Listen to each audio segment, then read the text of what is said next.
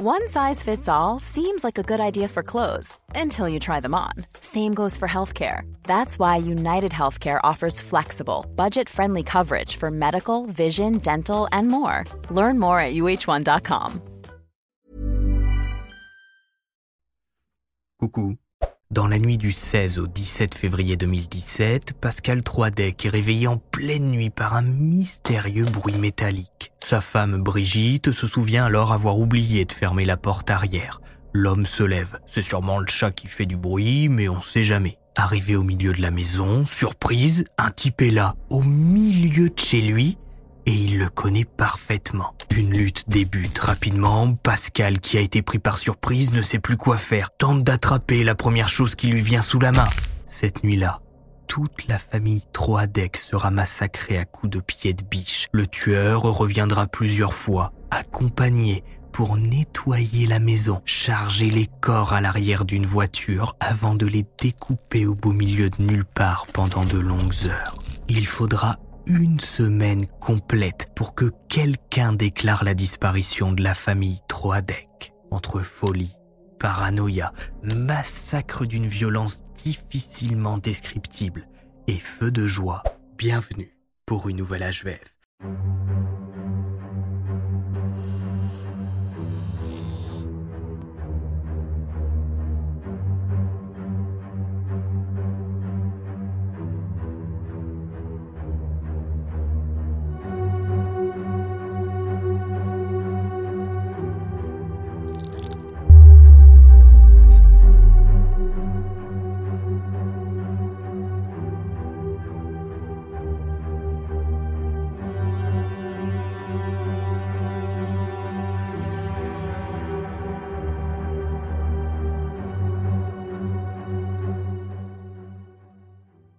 Salut, c'est tout My Skies. On se retrouve pour une nouvelle histoire à la fois vraie et flippante dans laquelle on va parler d'une affaire française et pas n'importe laquelle, l'histoire de la famille Troadec qui a fasciné la France en 2017.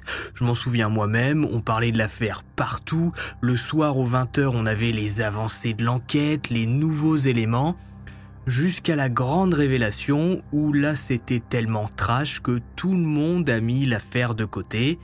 Euh, pour pas trop entrer dans les détails. Mais on est dans une HVF et on est là justement pour entrer dans tous ces petits détails, surtout grâce au livre Les secrets de l'affaire 3DEC qui m'a beaucoup aidé pour écrire cette HVF parce que justement, il parle des secrets de l'affaire 3DEC. Je vous le donne en mille. Hein voilà. Bref, installez-vous, n'oubliez pas de vous abonner. Et on est parti. Une famille volatilisée. Notre histoire prend place aujourd'hui en France, Cocorico plus précisément 24 rue Auteuil à Orvaux, d'où le premier nom donné à cette affaire, les disparus d'Orvaux. Orvaux, c'est une petite commune située en banlieue de Nantes, une sorte de cité dortoir dans laquelle ceux qui n'ont pas les moyens de se loger en pleine ville ont pris une petite maison à l'écart. L'endroit est mort la journée, tout le monde est au travail, les enfants sont à l'école et la majorité des employés sont donc sur Nantes jusqu'à la fin de journée. Tous sauf Pascal et Brigitte Troadec, qui ne donnent plus de nouvelles à leurs proches ni à leur patron depuis plusieurs jours maintenant. L'inquiétude commence le jeudi 23 février. Hélène, la sœur de Brigitte, s'inquiète. Elle n'a pas eu de nouvelles depuis plusieurs jours, ce qui n'est pas du tout dans les habitudes de sa grande sœur. Les deux se téléphonent régulièrement et leur mère, Denise, n'arrive pas non plus à la joindre. Même Sébastien et Charlotte, les ados, ne répondent plus et ne se sont pas connectés sur les réseaux sociaux récemment. Les proches des Troadec, après plusieurs jours d'inquiétude, décident ce 23 février 2017 de prévenir les autorités. Ils appellent la police nantaise et s'apprêtent à ouvrir, malgré eux, l'un des chapitres les plus morbides de l'histoire judiciaire française.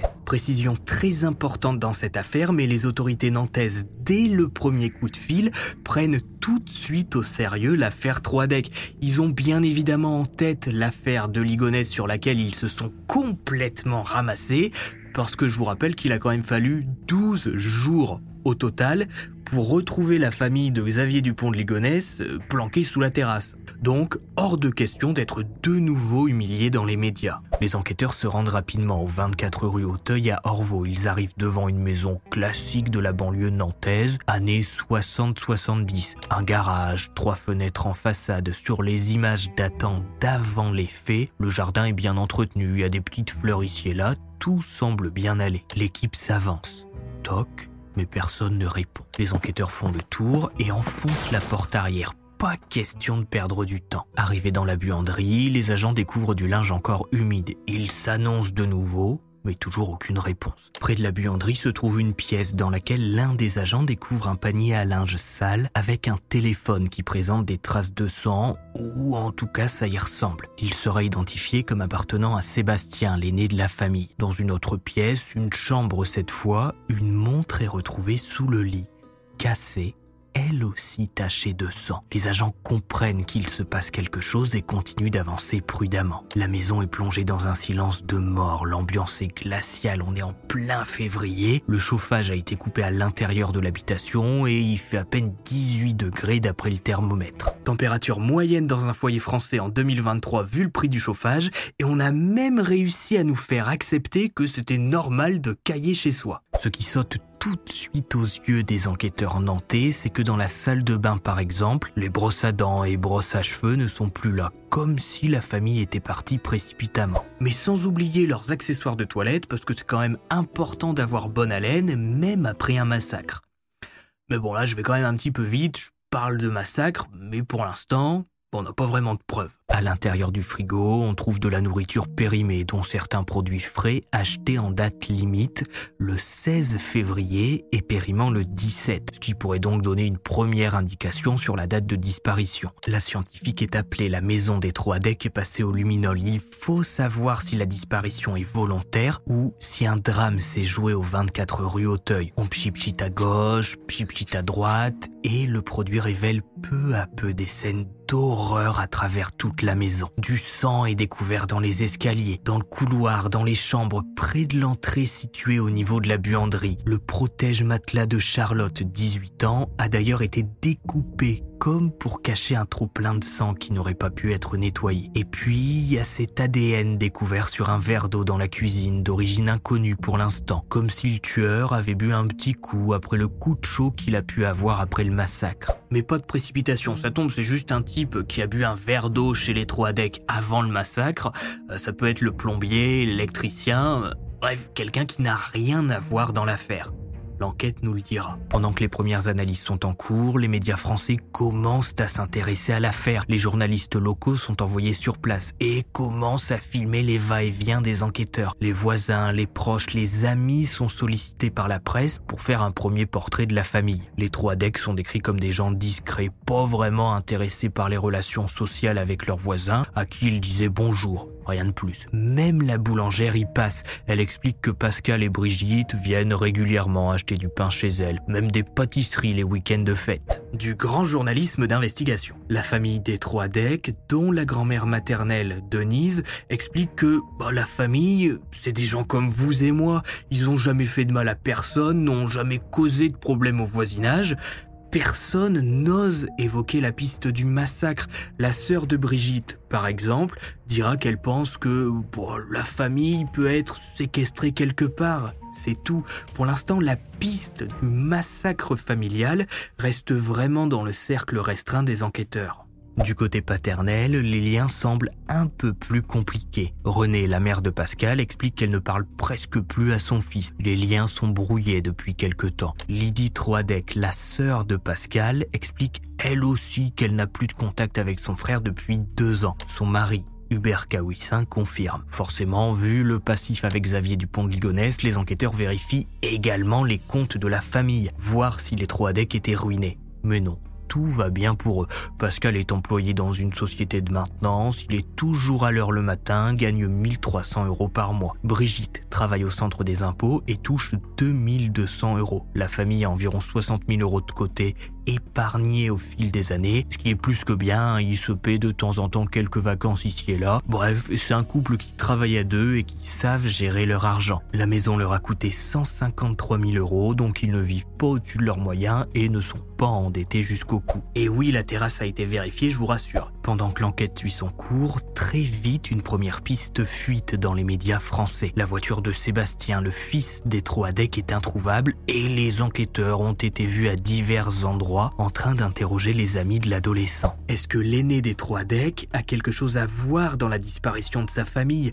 En tout cas, bah, son profil joue pas en sa faveur. Un profil inquiétant. Sébastien Troadec, né le 11 février 1996. Au moment des faits, il est étudiant en BTS génie informatique à Saint-Laurent-sur-Sèvre et passe toute la semaine en internat avant de rentrer le week-end chez papa-maman, comme la majorité des étudiants. L'une de ses amies, Colline, dira On le voyait souvent dans les soirées organisées entre jeunes. On est tous sous le choc. Franchement, on a du mal à croire qu'il ait pu faire du mal à ses proches. Du mal à le croire, peut-être, en tout cas, c'est pas vraiment l'avis des enquêteurs, vu ce qu'ils découvrent sur Sébastien, qui était un adolescent très actif sur les réseaux sociaux et qui a posté des messages plutôt flippants avant le massacre. Le 11 septembre 2014, sur son compte Twitter Super Z Powa, il écrit Dans 30 ans, je suis mort depuis 27 ans. Depuis 27 ans, Sébastien pense donc mourir en 2017, cette année, d'après son tweet. Il écrit également ⁇ J'en peux plus, je veux crever mais j'en suis même pas capable ⁇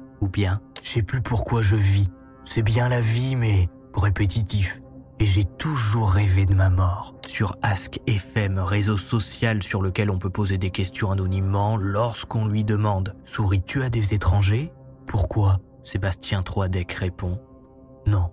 Déjà que ça fait longtemps que je ne souris plus. Bon, jusque-là, on pourrait faire passer ça sur le dos de la crise d'adolescence. Voilà, Sébastien se sentait mal, il était un petit peu déprimé, avait des idées noires, euh, parlait régulièrement de la mort sur les réseaux sociaux, qu'il utilise justement comme un journal intime, mais dans ses messages, il attaque pas directement sa famille. Bah si. Toujours sur Twitter, il écrit Mon père, gros con d'alcoolo car il pète la douche et dit que c'est ma faute. S'il pète la douche, on va pas à Londres Je lui pète la gueule.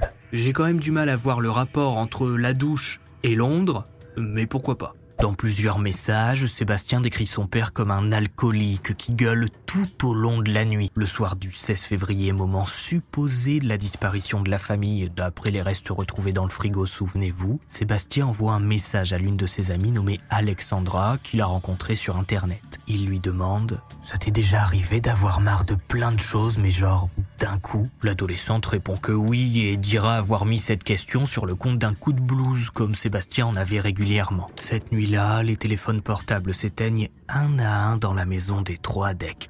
Pascal, Brigitte, Charlotte, puis Sébastien qui éteint son téléphone à 3h12 et qui sera retrouvé dans la corbeille à linge sale, taché de sang séché. Le journal Le Parisien publie alors à l'époque un article décrivant Sébastien comme un jeune majeur mal dans sa peau au profil troublé. On y apprend que Sébastien avait été condamné à des travaux d'intérêt généraux pour avoir menacé d'attaquer à l'arme à feu son lycée. Il avait publié sa menace une nuit sur un forum, sûrement pour rigoler avec des potes et avait reçu une visite très cordiale à 6 heures du matin. Le scénario pourrait finalement être simple. Sébastien se sent mal dans sa peau. Ce soir-là, il est au plus profond de son mal-être et décide de massacrer toute sa famille. Ça fait une semaine qu'il n'a pas pu se laver parce que papa a explosé la douche. Il en peut plus. Après avoir passé la soirée sur son ordinateur, il s'arme d'un marteau qu'il récupère dans la buanderie, puis passe de chambre en chambre pour massacrer son père, Pascal, sa mère, Brigitte, sa sœur Charlotte. Il prend ensuite le temps de nettoyer la maison pour que les meurtres soient découverts le plus tard possible. Il veut se la jouer de ligonesse si la maison est propre, le temps que les enquêteurs interrogent le voisinage, fassent une enquête, il sera déjà loin. Malgré tout, le sang se répand quand même. Il trimballe son marteau partout, le drap de Charlotte qu'il découpe, et puis les corps qu'il doit descendre dans les escaliers. On peut imaginer que Sébastien charge les corps à l'arrière de sa voiture, une Peugeot 308, et part quasiment à l'aube.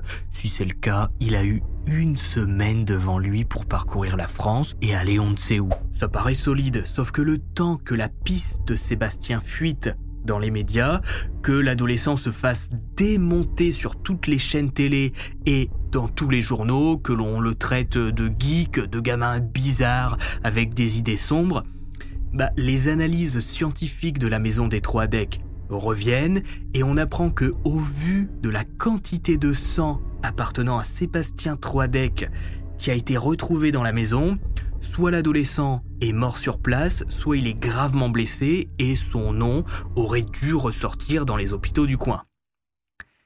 Voilà. Et en France, c'est vraiment cette affaire de mon point de vue qui va changer le traitement des suspects dans les médias. Puisque là, je vous résume en 5 minutes à peine, mais la suspicion sur Sébastien a duré plusieurs jours. Tout le monde le voyait comme le suspect parfait. On affichait des photos de lui, les articles le présentaient comme un type vraiment bizarre. On voit plus du tout ça maintenant. Regardez par exemple dans l'affaire Lina, qui au moment où j'écris cet HVF est toujours porté disparu. Son petit ami Tao n'a pas du tout été pointé du doigt formellement. Vous en avez peut-être eu l'impression, mais c'est pas le cas. Les médias lui ont posé des questions sur certaines incohérences. Ceux qui suivaient l'affaire de loin l'ont suspecté, mais à aucun moment un journal n'a titré Tao et si il était coupable? Les journaux sont frileux depuis l'affaire 3D à pourrir publiquement un potentiel suspect qui s'avère être au final victime.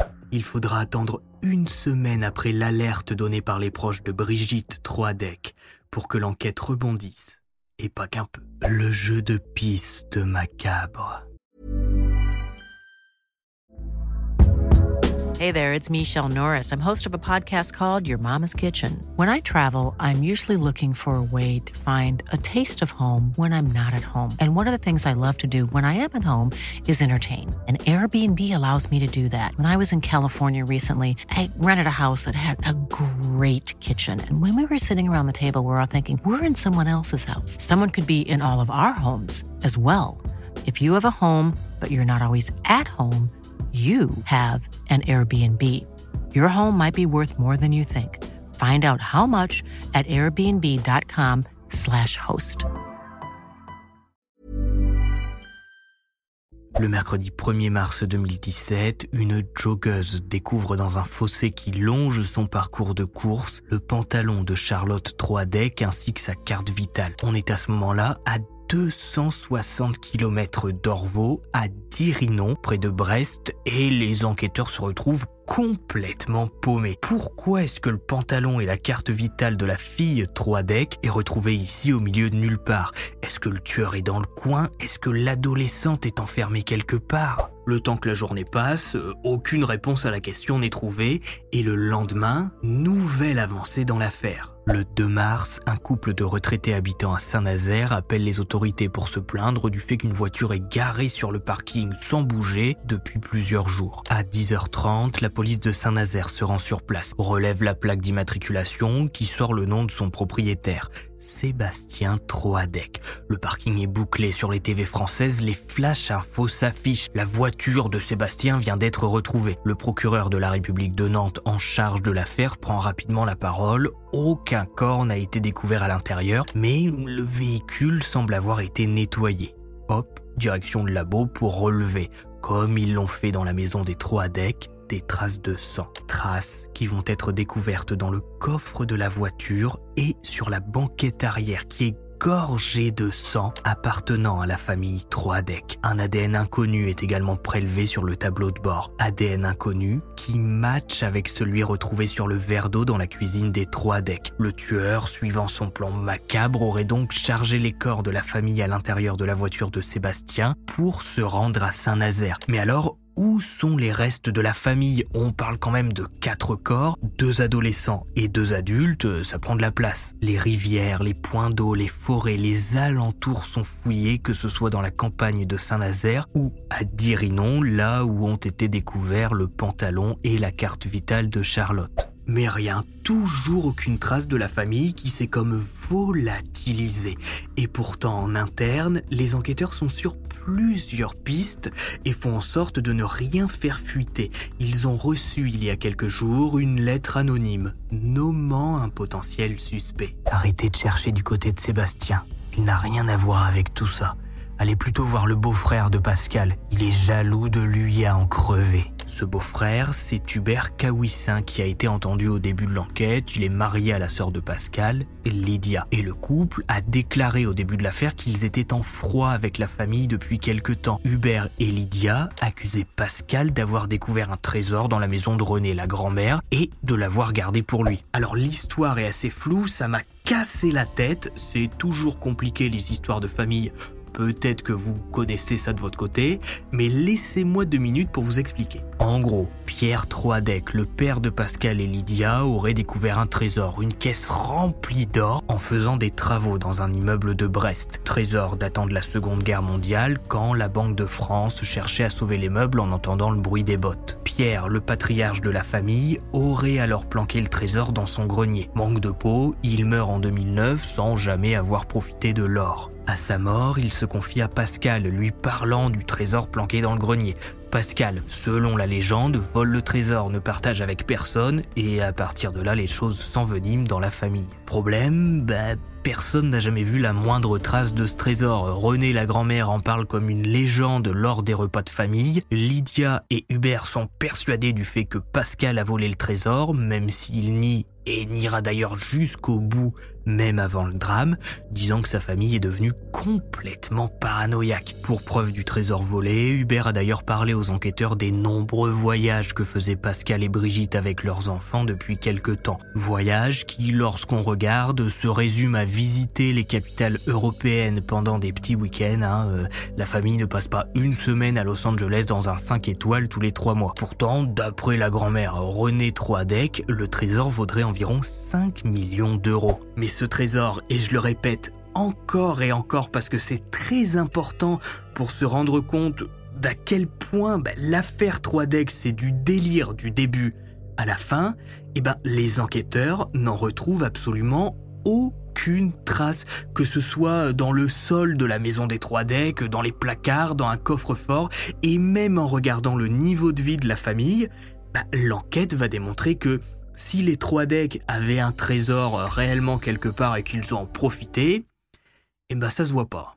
Et pourtant, lorsque Hubert est interrogé au tout début de l'enquête, quand on commence à faire le portrait de la famille, il paraît complètement cinglé aux yeux des enquêteurs. Il ne parle que de ça, raconte sa vie, dit qu'il a été en arrêt maladie à cause d'une dépression pendant trois ans, qu'il en sort à peine, mais que pendant qu'il ne travaillait pas, il a pu voir que Pascal et Brigitte profitaient bien de ce trésor en partant en vacances. Avec Lydia, sa femme, la sœur de Pascal, qui est aussi en arrêt pour un cancer du sein, ils suivent à l'époque ce que postent Sébastien et Charlotte sur les réseaux sociaux. Les fêtes, leurs petits appartements sûrement loués par papa et maman, alors que eux vivent comme des malpropres propre dans leur ferme à Pont de Buile et Quimerche, un village paumé du Finistère qui fait pas rêver. On aurait donc là un potentiel motif, la haine, la jalousie qui a mené au massacre.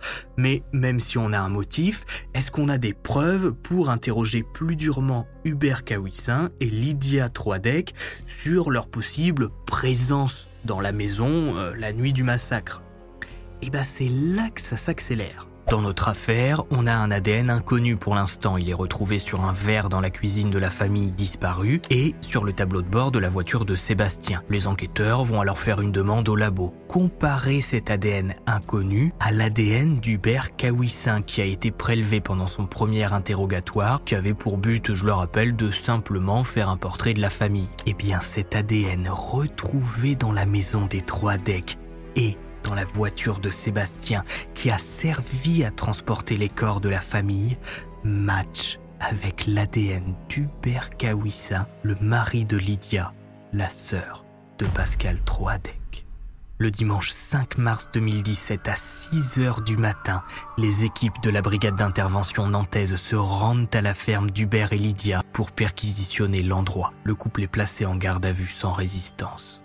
C'est à ce moment précis que l'affaire Troidec plonge encore plus dans l'horreur. Des morceaux éparpillés. Dans les locaux nantais, les enquêteurs comprennent rapidement que si ils veulent faire craquer le couple, c'est à Lydia qu'ils doivent s'attaquer. Voilà, c'est la femme d'Hubert et on le sait, elle n'aurait pas eu la force physique pour commettre le massacre, pour euh, battre Pascal, battre Brigitte, s'attaquer à Sébastien et Charlotte. Donc, si elle sait quelque chose, c'est elle qui doit parler.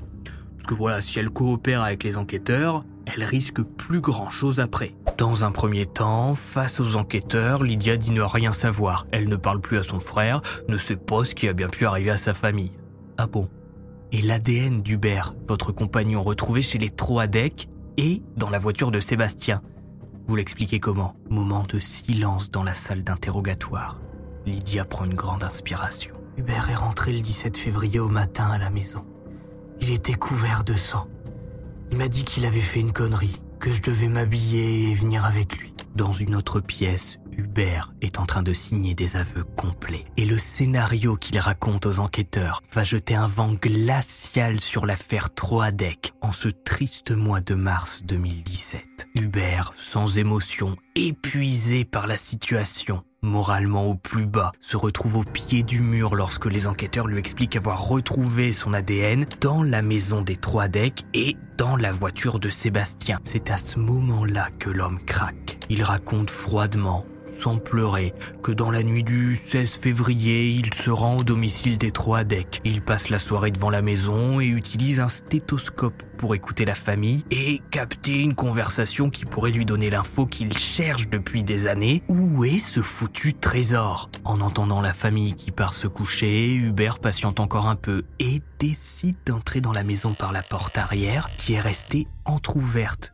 pour que le chat de la famille puisse rentrer dans la nuit sans réveiller tout le voisinage avec ses hurlements. Il se met un objectif en tête, voler le trousseau de clés de la famille pour en faire un double et pouvoir venir fouiller pendant leurs prochaines vacances. Hubert se planque dans la buanderie, écoute attentivement, attend que Pascal, Brigitte finissent d'utiliser la salle de bain et qu'il s'endorme. Au beau milieu de la nuit, Hubert s'avance dans la maison, mais en sortant de la buanderie, il fait tomber un objet métallique. Pascal se réveille, Brigitte se souvient avoir laissé la porte arrière ouverte. Le père Troidec décide de se lever, descend les escaliers et tombe nez à nez avec Hubert tout de suite la situation dégénère. Pascal et Hubert se vouent une haine profonde. On est en pleine nuit, le père Troadec découvre un type chez lui alors que sa femme et ses enfants sont là. Les deux hommes se sautent dessus, tentent d'attraper ce qui leur vient sous la main. Un premier coup de pied de biche part. Pascal Troadec est sonné. Hubert ne s'arrête plus, fracasse autant que possible le crâne de Pascal. L'homme ne bouge plus. Brigitte hurle de terreur en voyant le corps de son mari gisant sur le sol en descendant les escaliers. Hubert lui saute dessus. C'est trop tard. La tuerie est lancée toute la haine qu'Hubert Kawissin a accumulée, toute la jalousie ressort. Hubert avance dans la maison avec son pied de biche en main. Les traces de sang que l'on retrouvera proviennent de là, de cette arme ensanglantée qui goûte à travers la maison des trois decks. Est-ce que Sébastien se réveille, tente de se défendre? Est-ce que Charlotte a eu le temps de se lever et de comprendre ce qui était en train de se passer? Quoi qu'il en soit, Hubert Kawissin massacre, n'a aucune pitié pour Sébastien et Charlotte. La maison redevient calme. L'affaire Troadec débute. Hubert Kawissin ne sait pas vraiment quoi faire. Il boit un verre d'eau qu'il oubliera de nettoyer et passe un premier coup d'éponge dans la maison, mais le travail est colossal. Une arme contondante, c'est ce qu'il y a de pire pour tuer.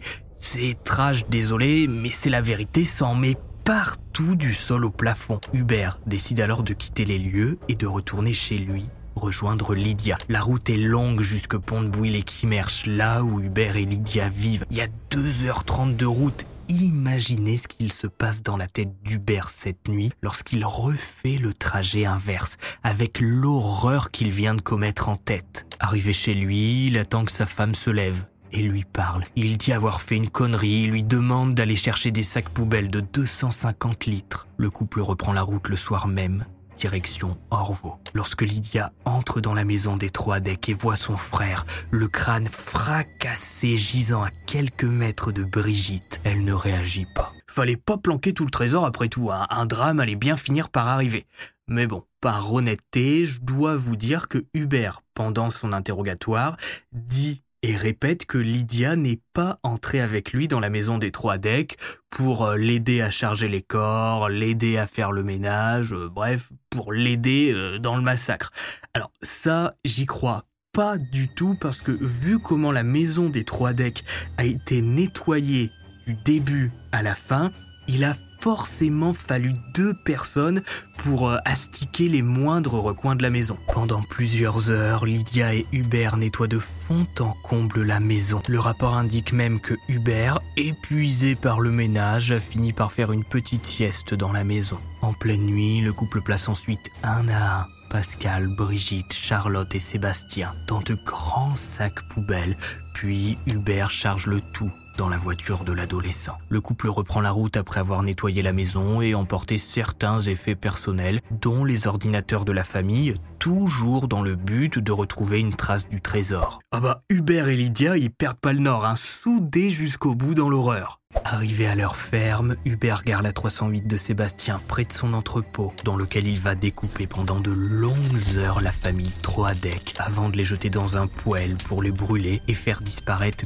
toute trace de leur existence sur Terre. Après de longues heures, la famille n'est plus rien. Pascal, Brigitte, Charlotte et Sébastien se résument à un tas de cendres. Seuls quelques ossements ont survécu aux flammes. Hubert va alors les jeter tout autour de sa propriété, ici et là, en zone marécageuse de préférence pour que personne ne les retrouve jamais. Il enterre ensuite les effets personnels. Pour retrouver une trace de la famille, les autorités nantaises vont déployer la procédure IVC qui est mise en place lors de catastrophes comme des crashs d'avions par exemple pour identifier les victimes. Le couple retournera au total quatre fois chez les trois decks pour nettoyer encore et encore la maison. Lydia et Hubert nettoient d'ailleurs ensemble la 308 de Sébastien.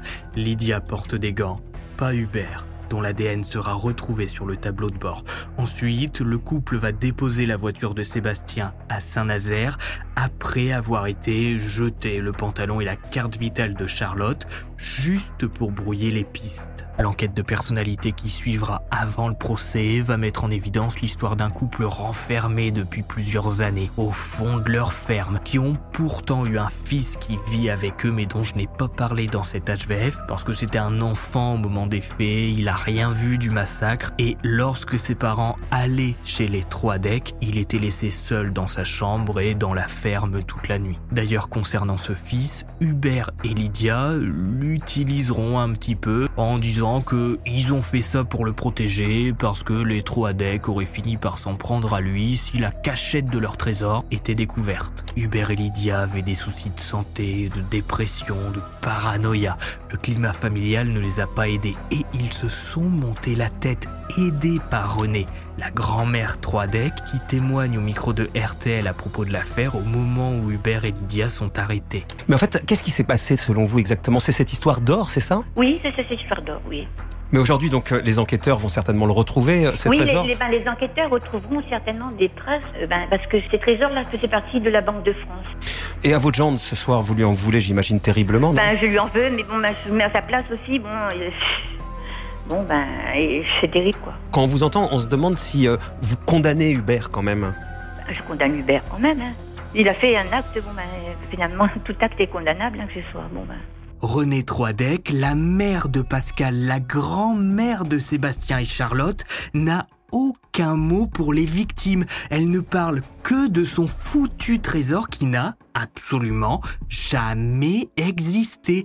Toutes les enquêtes que j'ai pu lire, tous les articles sur l'affaire Troidec et même le bouquin avec le secret de l'affaire Troidec le disent, personne n'a jamais trouvé la moindre trace du trésor. René Troidec n'a aucune empathie et personnellement je suis persuadé que Renée, la grand-mère, elle est le moteur secondaire de cette affaire. Sans elle, sans elle qui monte la tête d'Hubert et Lydia, il n'y a pas d'affaire 3D, il n'y a pas de massacre. Si elle n'avait pas parlé de son foutu trésor, personne n'aurait été massacré dans cette histoire. Je veux dire, c'est elle qui ne parle que d'argent dès qu'elle reçoit les journalistes chez elle. Elle parle du trésor, elle parle du trésor même au procès.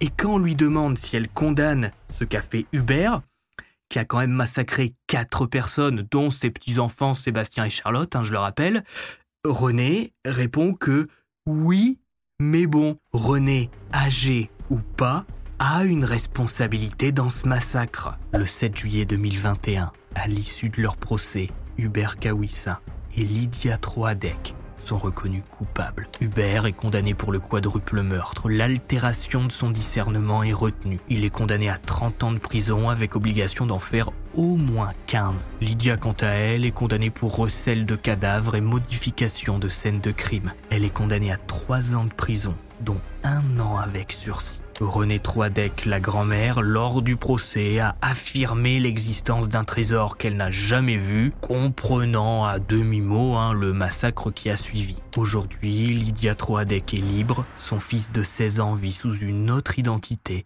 Hubert est quant à lui toujours en prison. Si vous avez regardé cet HV jusqu'au bout, mettez trésor en commentaire, puisqu'au final, les Troadec ont été massacrés pour un trésor qui n'a jamais existé. Dites-moi également si vous connaissiez l'affaire Troadec dans les détails, ou si vous avez découvert ce qu'était devenue la famille après le massacre justement. N'oubliez pas le pouce bleu, de vous abonner, ça fait toujours plaisir et ça soutient la chaîne. C'était Max Guys, on se retrouve sur Twitter et Instagram, j'y suis très actif, et vendredi prochain à 18h pour une nouvelle HVF. Et puis, bye. Oh.